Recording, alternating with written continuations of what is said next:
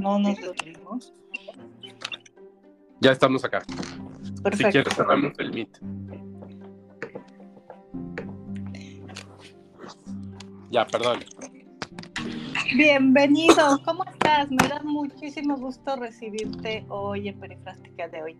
Bienvenidos amigos todos a Perifrástica de hoy. Estamos recibiendo aquí eh, el día de hoy a Uriel Herrera, un hombre dedicado a los recursos humanos, un hombre entregado a crear experiencias, a mover el tema de las personas, muy enfocado en todo lo que está sucediendo con la, con la transformación digital en la Web 3.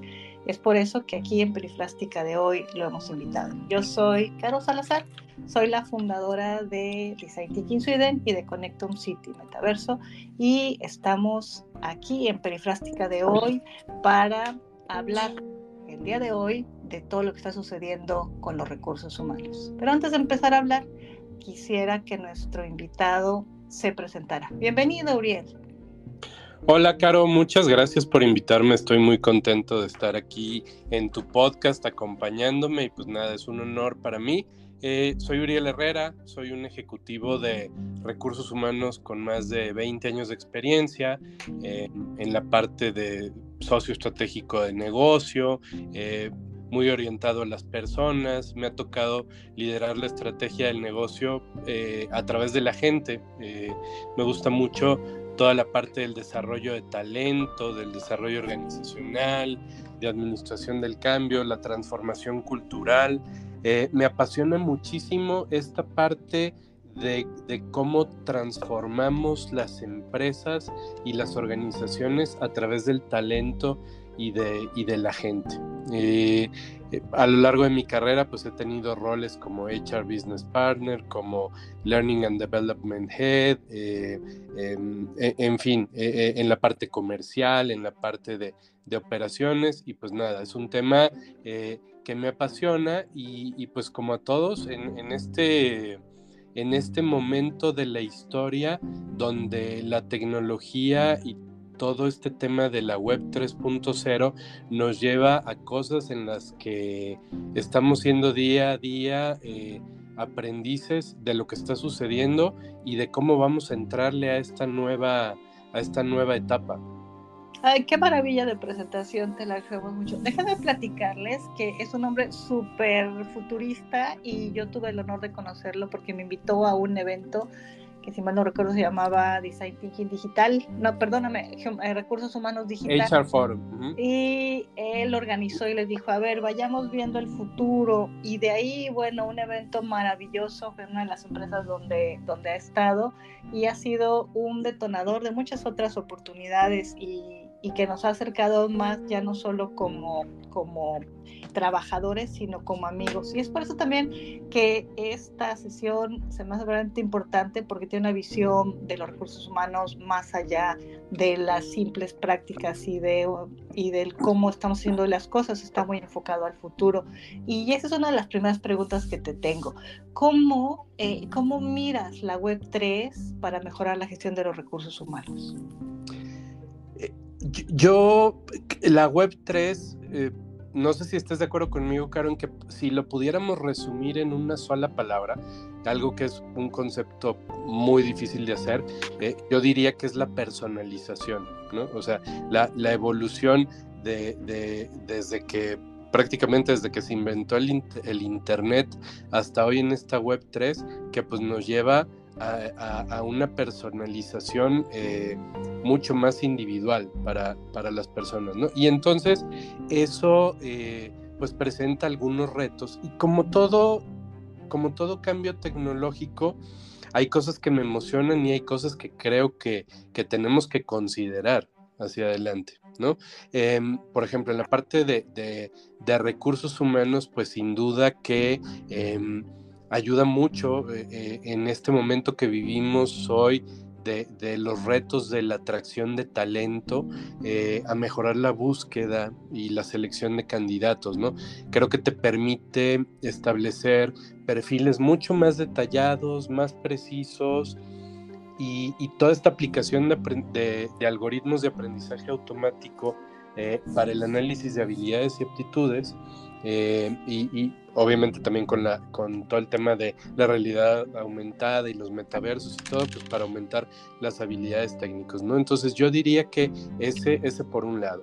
Luego, todo el tema de la evaluación del desempeño, que, que me parece que al interior de, de recursos humanos hay como varias eh, corrientes de pensamiento donde eh, algunos creemos que eh, la, evaluación del desempeño como tal tiene que cambiar, ¿no? Hay, muchas compañías que lo tienen muy robusto, muy completo y sin embargo tiene un componente muy humano difícil de, de, automatizar, ¿no? Y en donde no lo tienen, pues bueno, eh, definitivamente el cómo, el cómo incorporar esta parte o si lo haces desde una perspectiva ya más de la web 3.0, ¿no? Eh, creo que te permite eh, la creación de sistemas mucho más sofisticados, con análisis de datos más precisos y una evaluación mucho más mucho más objetiva, ¿no?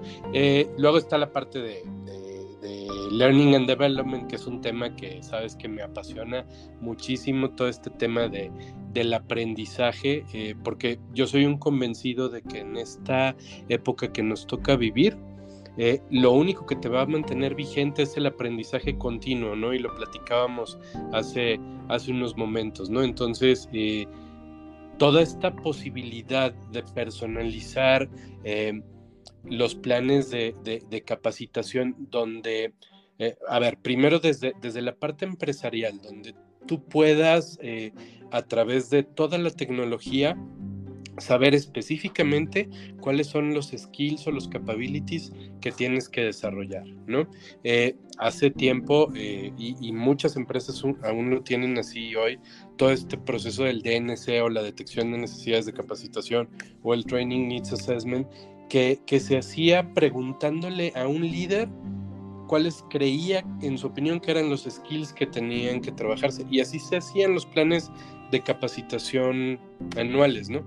Eh, a mí me parece que todo este tema tecnológico te ofrece eh, eh, esta posibilidad de, a través de, la tecnología y la información y, una programación muy avanzada de algoritmos, poder definir cuáles son los skills que necesitas como compañía, pero también hablando de esta personalización, como empleado, cuáles son en los que te quieres enfocar. Y eso demanda también eh, un proceso de, talent management mucho más complejo en el cómo vas mapeando las carreras de las personas, ¿no? Entonces, si tú tienes, por ejemplo, un, un auditor, ¿no? Pues este, este proceso te puede decir, ¿sabes qué? Estos son los skills que necesitas trabajar, este es el nivel que tiene la, persona en determinados skills, tenemos que fortalecer estos, eh, pero adicional, si el auditor eh, eh, se llama Pedro y dentro de su plan de carrera tiene que él quiere llegar a ser un director financiero, pues entonces también el algoritmo podría darte esa posibilidad a través de la cual te diga estos skills y capabilities necesitas trabajar para ese desarrollo específico de la carrera que tú quieres tener, ¿no? Entonces, es un, es un tema que personalmente eh, me apasiona muchísimo. Eh, creo que todavía eh, no estamos ahí. Hay empresas que lo tienen bastante avanzado, pero es un poco hacia donde yo lo estoy viendo y la parte que, que me emociona, ¿no? Ya ni siquiera este, hablemos de, gestión de beneficios y compensaciones, porque definitivamente creo que también puede eh, ayudarte mucho en toda esta personalización con sistemas mucho más eficientes en la gestión de, los programas de, incentivos, ¿no? Em, y por ejemplo, otra cosa que yo creo que, que ya se agotó eh, eh, al día de hoy son em, estos procesos de clima organizacional que muchas empresas tienen muy desarrollados y que ocurren una vez al año. Eh, eh, probablemente estarás de acuerdo conmigo, Caro, en que el entorno se ha vuelto tan veloz que no puedes estar haciendo eh, una medición de tu clima organizacional una vez al año. Eh, entonces, ¿de qué manera todo el proceso de, la web 3.0 te lleva a un punto en el que en información en tiempo real, el día de hoy, yo pueda saber cuál es el clima organizacional de mi compañía. ¿Te imaginas qué maravilla poder decir más allá de, ah, pues este año fíjate que subió, que bajó, eh, que la gente está contenta con sus beneficios, eh, que sienten que falta eh, la parte de desarrollo de ciertas capacidades y decir, hoy en, en, la organización, este es el estado de ánimo, este es el clima organizacional, me parece que nos puede llevar a ese, a ese nivel. Ay, wow, qué, qué, maravilla es escucharte y además escuchar una mente tan brillante como tú, viviendo los recursos humanos de una manera completamente distinta. Me hiciste recordar dos cosas. Una es que hace una semana y media invitamos a 300 eh, personas que participaron en el Día de Recursos Humanos Metaverso. Entraron, les encantó, los volvió locos y uno de ellos me preguntaba, ¿cómo, cómo estás... Eh, pensando en que se puede llevar los recursos humanos dentro de recursos humanos cuando en el metaverso, cuando eh, hay tanta situación en reclutamiento y selección de detectar que están mintiendo los candidatos. ¿Cómo es posible que yo a través de un avatar pueda tener la certeza que estoy contratando al candidato adecuado? Y me dice esta misma persona, mi intuición es, eh, necesito ver a la persona. Y entonces yo le contesté, pero ahí estás sesgando tu, tu reclutamiento, porque al final vas a elegir a la persona que se afina a tus creencias. Y, bueno, empezamos un diálogo muy interesante y otra pregunta que, nos hacíamos ambos era, ¿qué pasa cuando entrevisto un candidato a través, por ejemplo, de la Web3, que no sé es hombre o mujer? O sea, lo que estoy, lo que estoy haciendo es buscar a ese candidato ideal para una posición ideal o real más bien, que eh, va a cumplir con ese puesto por sus capabilities, ¿no? Por estas habilidades que tiene, por su experiencia y no porque a lo mejor para una dirección, estoy inventando, ¿verdad? Claro, para la dirección financiera quiero un hombre o para el director de planta quiero un hombre, mientras que cuando tienes un candidato enfrente de ti que no que no sabe si es eh, hombre o mujer, pudiera estar menos sesgado el, la, solución final, la propuesta final de a quién elegirías. ¿Qué piensas sobre todo esto? Y muy rápidamente sobre cómo la robótica puede ayudar o no a estos sistemas de recursos humanos. Eh, híjole, es un tema súper interesante. Eh, y yo lo veo así, espero, espero no, no, no confundir. Em, creo que la, la, gran ventaja es que eh, elimina ciertos sesgos. Eh, la gran desventaja, como yo lo veo desde aquí, es que abre otro tipo de sesgos. Eh, me explico. Por ejemplo, todo esto que tú eh, ahorita comentabas, Caro, sí me parece que presenta varios sesgos eh, y ponías el ejemplo, pues seguramente de género, ciertos sesgos hasta de cómo me hace sentir el candidato, eh, sesgo de eh, lo tengo que ver, bueno, de edad y de muchas otras cosas que, que, pues al final tienes un, un bias ahí, ¿no? Entonces, me parece que esta parte de la web 3.0, pues sí te puede llevar obviamente eliminar todos esos sesgos. Em, ahora, hoy ya sucede, ¿eh? Eh, eh, y toda esta parte de, cuando estás buscando trabajo em, y que tú envías tu currículum a cualquier compañía donde ya no lo revisa un ser humano, sino que lo revisa un Applicant Tracker System o lo, que, o lo que se conoce como un ATS, que lo que hace es prácticamente escanear el currículum decir, tiene 30% eh, de match contra mi job description, ¿no? Entonces, de alguna manera estás aplicando un sesgo, porque si como candidato no eres lo suficientemente efectivo para redactar tu currículum eh, eh, o, o, no tienes los capabilities de acuerdo a la job description que viene o tu currículum no está redactado de la manera de la job description, aunque tengas los capabilities, el sistema te puede descartar, ¿no? Entonces, hoy ya tiene un sesgo. Y de la misma manera también puedes no tener los capabilities y puede venir de cierta manera que, que, el ATS crea que sí lo tienes, ¿no? Entonces, a, mí, me parece que ahí hay mucho trabajo por hacer por lo que tú decías, ¿no? O sea, es ¿cómo, ¿cómo, garantizas más allá de un currículum eh, que la persona tenga las habilidades, ¿no? Y esto obviamente requiere pues una planeación muy importante de qué es lo que, que, tiene que entregar la persona en el puesto, ¿no? Eh, y una vez que, que, tienes eso, pues a qué nivel de conocimientos debes de tener, ¿no? Este, y esos conocimientos cómo valido que los tengas, ¿no? Aprovechando la ventaja de que eh, pues esta inteligencia artificial no tenga esos sesgos, pero que esté pues lo suficientemente bien alimentado de tal manera eh, que, pueda evaluar esa eh, pues esos capabilities, esos capabilities. oye, y pongámonos del otro lado. ¿Cómo, cómo la web 3 ayuda a los empleados alcanzar sus metas profesionales. Ahora pongámonos del lado del colaborador.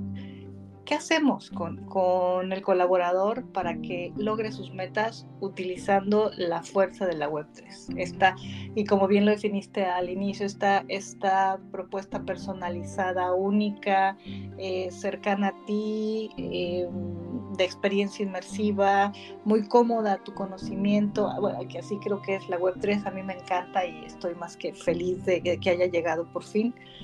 ¿Cómo, cómo ayudamos a los trabajadores? A los colaboradores? Pues yo creo que, eh, eh, o sea, la, gran ventaja es la gran cantidad de recursos que hoy tienes, ¿no?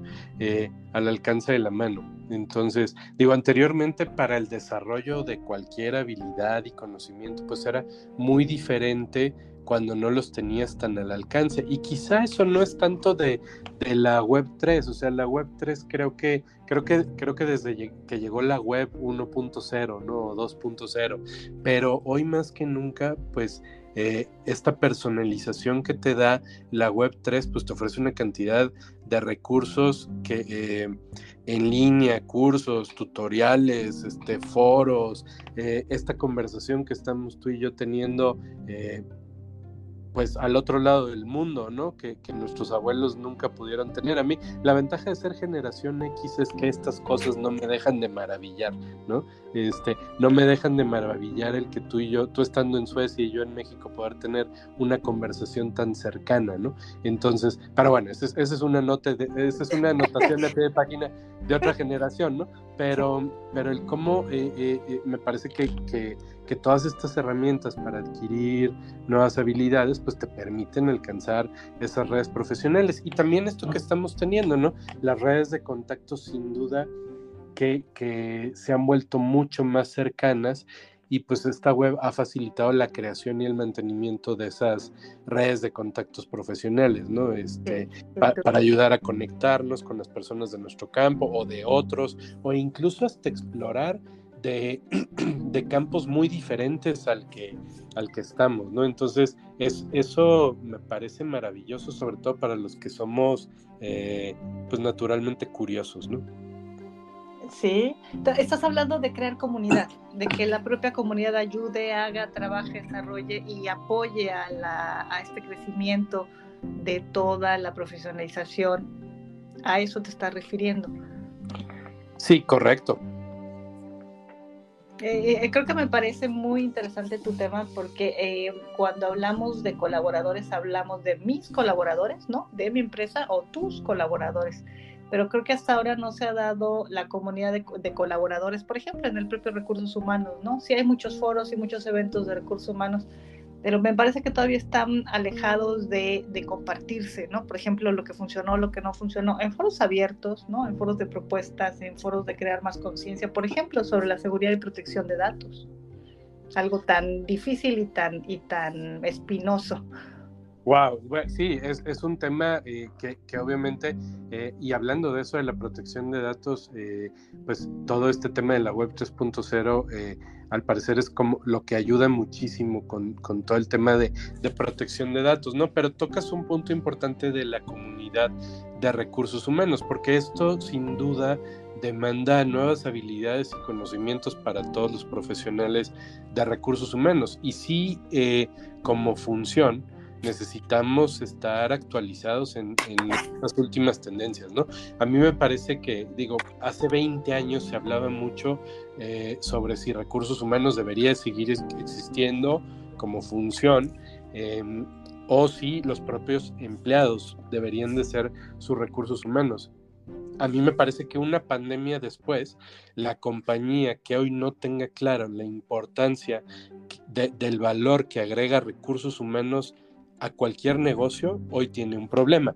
Pero, pero de, la misma forma, me parece que la responsabilidad de los profesionales de recursos humanos es cómo nos mantenemos actualizados y cómo movemos esa parte de inteligencia artificial, de big data, de automatización de procesos, que de pronto hay como esta creencia de que van a venir expertos a decírnoslos.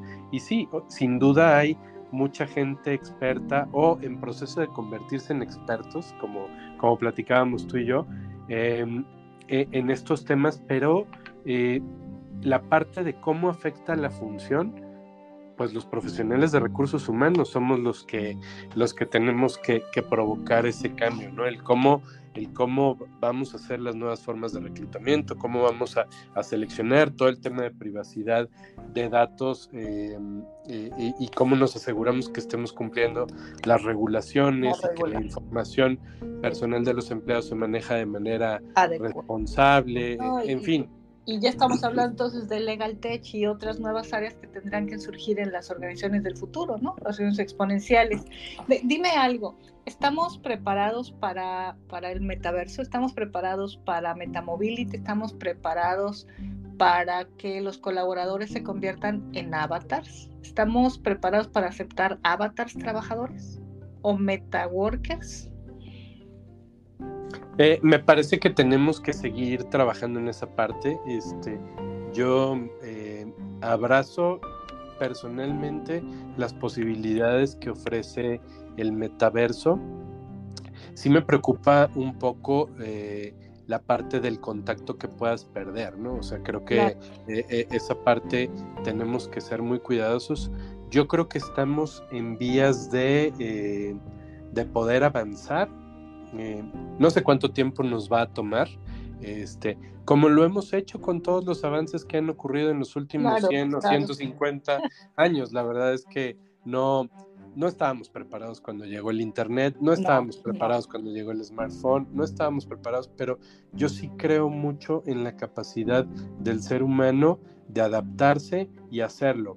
Eh, sin embargo, eh, no puedo dejar de, pensar en las implicaciones tanto positivas como en las que tenemos que, tener mucho cuidado, ¿no? Y, específicamente en esa de, a tu pregunta muy puntual de si estamos listos, yo creo que estamos en vías de poder colaborar y, creo que lo hemos hecho bastante bien en los últimos tres años y sin duda que a través del metaverso lo podremos seguir haciendo, pero el cómo cuidamos eh, el que no se pierda esa colaboración, ese contacto, ese compañerismo y, todo, y todo ese trabajo en equipo que, se, que, es, que ha sido importante y va a seguir siendo en una gig economy.